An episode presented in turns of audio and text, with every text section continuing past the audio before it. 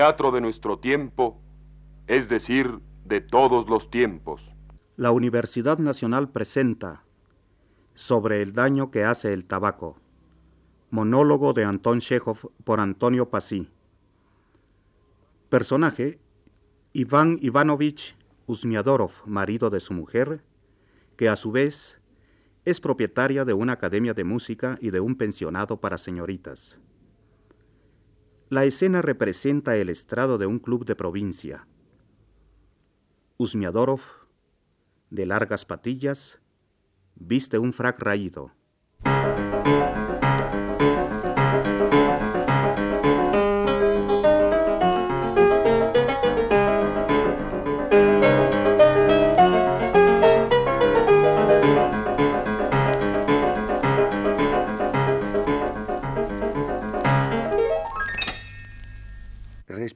Señoras y, en cierto modo, respetables caballeros. A mi mujer se le propuso que yo, con fines de beneficencia, diera aquí una conferencia popular. Y por qué no, sea una conferencia. Para mí es lo mismo. Yo, claro está, no soy profesor y estoy alejado de las instituciones científicas, pero, sin embargo, y a pesar de todo, ya hace cerca de treinta años que sin cesar hasta se podría decir a despecho de mi propia salud, etcétera, estoy trabajando sobre problemas de índole puramente científica, que medito y hasta escribo de vez en cuando, imagínense, artículos científicos. Es decir, no propiamente científicos, sino, valga la expresión, como si fueran científicos.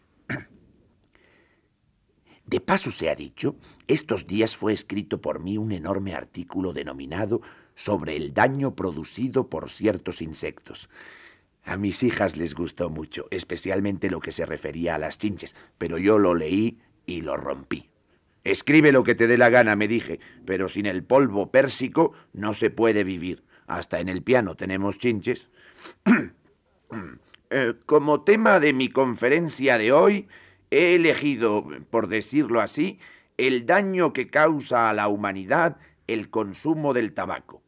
Yo personalmente fumo, pero mi mujer me ha dado orden que diserte hoy sobre el daño que hace el tabaco y entonces ya ni qué hablar. Sobre el tabaco. Bueno, que sea sobre el tabaco. A mí me da decididamente lo mismo. Pero a ustedes, respetable público, los invito a considerar mi conferencia con la debida seriedad, no sea que vaya a suceder alguna cosa desagradable. Los que teman aburrirse con una conferencia científica y seca pueden no escucharla y salir.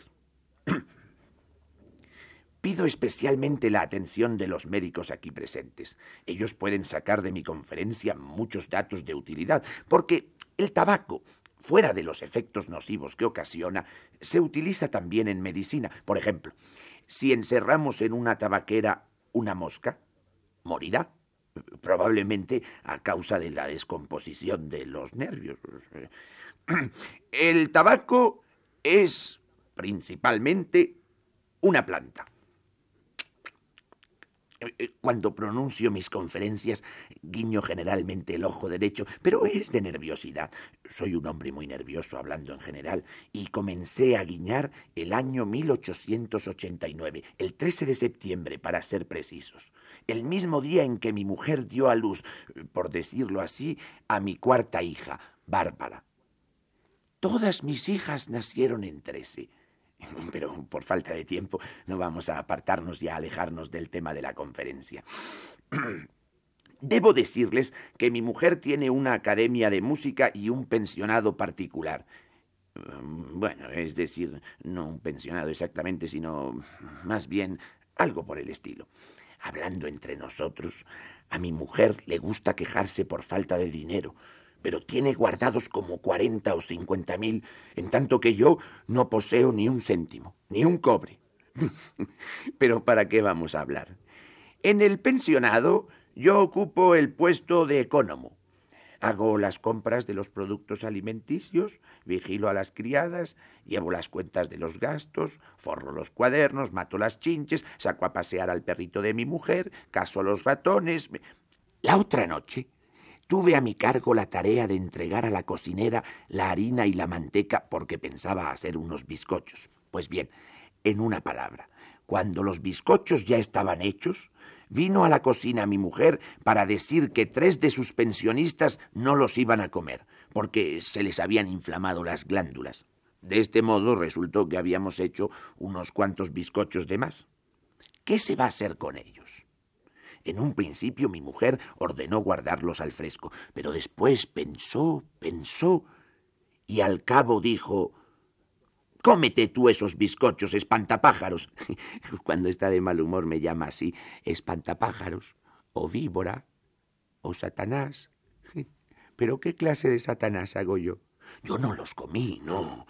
Los tragué sin masticar, porque casi siempre tengo hambre. Ayer, por ejemplo, ella no me dio de comer. A ti, espantapájaros, dijo, no vale la pena alimentarte. Pero sin embargo ya hemos charlado demasiado y nos hemos alejado un poquito del tema. Seguiremos. A pesar de que ustedes, claro está, con más gusto escucharían ahora algún romance o alguna sinfonía o aria, nos dejaremos en el ardor del combate. No me acuerdo de dónde es esto. Ah, a propósito, me olvidé de decirles que en la Academia de Música de mi mujer, fuera del puesto de ecónomo, tengo a mi cargo la enseñanza de matemáticas, física, química, geografía, historia, solfeo, literatura, etc. Por las lecciones de danza y de dibujo mi mujer cobra aparte, a pesar de que las clases de danza y de dibujo también las doy yo. Nuestra Academia de Música se encuentra en el callejón de los cinco perros, puerta número 13, es posible que mi vida resulte tan desventurada precisamente porque vivimos en el número 13. Todas mis hijas nacieron en 13 y nuestra casa tiene también 13 ventanas. Pero ¿para qué hablar? Por informes se puede ver a mi mujer en casa a cualquier hora y el programa de la escuela, por si les interesa, se vende en la portería a 30 copex el ejemplar yo, si, si ustedes gustan, puedo repartirles estos. A treinta el ejemplar. ¿Quién quiere? ¿Nadie quiere? Bueno, a veinte. Qué lástima. La puerta número trece. En nada tengo éxito. Me he vuelto viejo y tonto. Aquí me tienen ustedes dando una conferencia. Tengo el aspecto de un tipo alegre, pero en realidad Estoy sintiendo ganas de pegar un grito con todas las fuerzas de mi garganta o de que me trague la tierra. Yo no tengo a nadie a quien dar mis quejas. Hasta me dan ganas de llorar. Ustedes dirán, las hijas. ¿Pero qué hijas? Yo les hablo y ellas se ríen. Mi mujer tiene siete hijas. No, pero perdónenme, creo que son seis. Siete. La mayor Ana, tiene 27 años, la menor 17. Respetable público, soy un infeliz. Me he convertido en un tonto, en un mísero, pero en realidad tienen ante ustedes a uno de los padres más felices. Hmm. Si tan solo supieran. He vivido con mi mujer 33 años y puedo decir que ellos fueron los mejores años de mi vida. Bueno, mejores no, sino más bien algo por el estilo. En una palabra, ellos han pasado como un solo momento feliz Y a decir verdad, que el diablo cargue con ellos. Pero parece que ella todavía no ha llegado. No está aquí y se puede decir lo que uno quiere. Tengo un miedo horrible. Tengo miedo cuando ella me mira. Porque, señor, yo digo, si mis hijas no se han casado en tanto tiempo, será probablemente porque son muy tontas y porque los hombres nunca las ven. Mi mujer no quiere hacer recepciones, no invita a nadie a comer. Es una mujer muy avara, siempre enfadada, gruñona, y por eso nadie nos visita. Pero les puedo decir en secreto que a las hijas de mi mujer se las puede ver los días de fiestas grandes en casa de mi tía Natalia Semyonovna, esa que sufre de reumatismo y que lleva ese vestido amarillo a manchitas negras, como si estuviera espolvoreado con cucarachas. Allí también se sirven fiambres, y cuando no está mi mujer, se puede beber. Debo decirles que yo me emborracho con una sola copita, y me siento tan bien, y al mismo tiempo tan triste, que ni les puedo explicar. No se sabe por qué. Uno se acuerda de su juventud y le vienen ganas de escaparse corriendo. Oh, si ustedes supieran qué ganas. Correr, dejarlo todo y correr sin mirar atrás.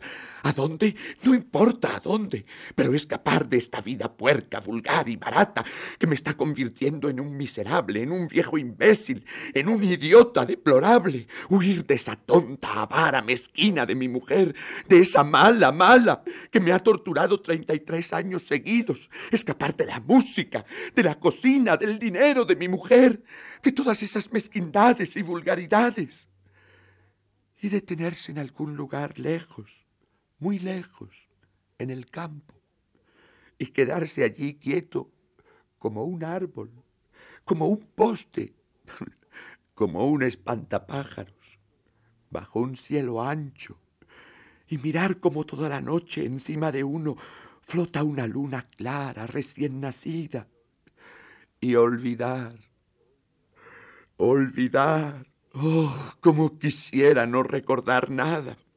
Cómo quisiera arrancar de mi cuerpo este vil y viejo fracucho en el que me casé hace treinta y tantos años y en el que continuamente voy dando conferencias de beneficencia. Toma, toma. Estoy viejo, pobre, mísero, como este chaleco con su espalda hecha trizas. Yo no necesito nada. Estoy por encima de todo esto. Soy más puro que todo esto. Otrora fui joven, inteligente, estudié en la universidad. Me consideraba un ser humano. Soñaba. Ahora no necesito nada, nada, nada más que reposo. Reposo. Pero entre bastidores está mi mujer. Ha venido y me está esperando. Ya ha pasado la hora. Si ella les pregunta, por favor se lo pido. Díganle que la conferencia se ha realizado y que el espantapájaros, es decir, yo, se ha portado con dignidad. Está mirando para acá. Partiendo del hecho de que el tabaco contiene en sí un veneno terrible del que acabo de hablar a ustedes, no hay que fumar en ningún caso. Y yo me permito, en cierto modo, abrigar la esperanza de que esta conferencia sobre el daño que hace el tabaco surta provechosos efectos. Nada más. Dixi et animam levavi.